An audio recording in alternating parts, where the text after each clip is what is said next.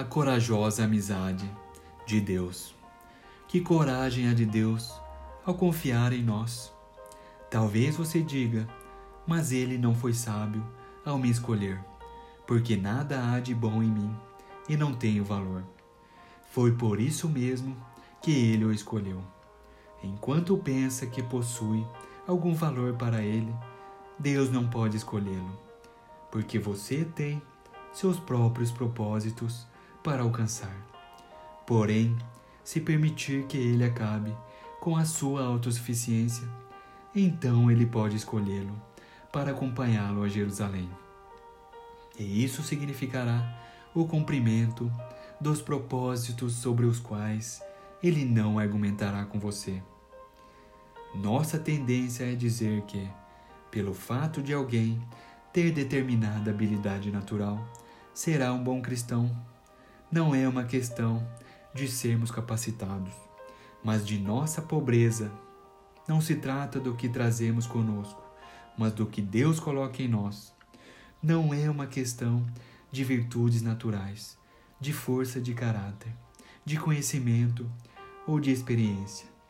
Nada disso tem valor neste ponto.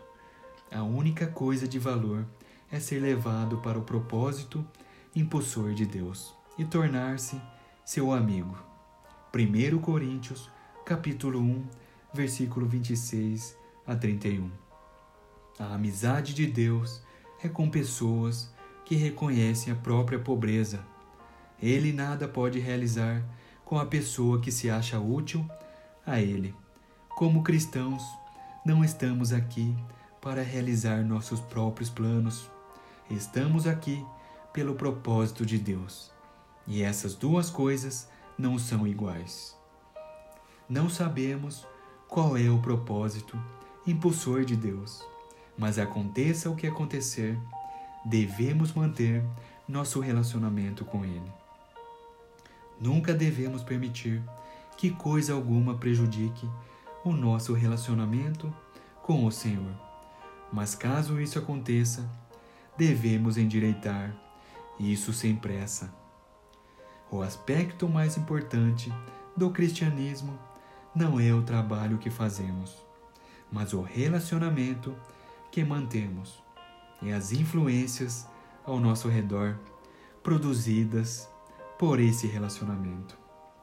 Isso é tudo o que Deus pede que tenhamos em mente e é a única coisa que está continuamente sob ataque.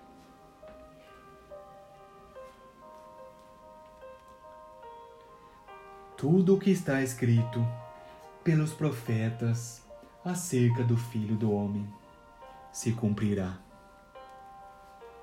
Lucas 18, 31